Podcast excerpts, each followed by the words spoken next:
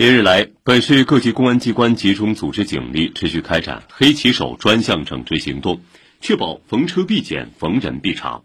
截至目前，共查处无电子通行证违规从事配送寄递业务的案件八百零六起，查获八百二十八人，查扣车辆八百二十八辆，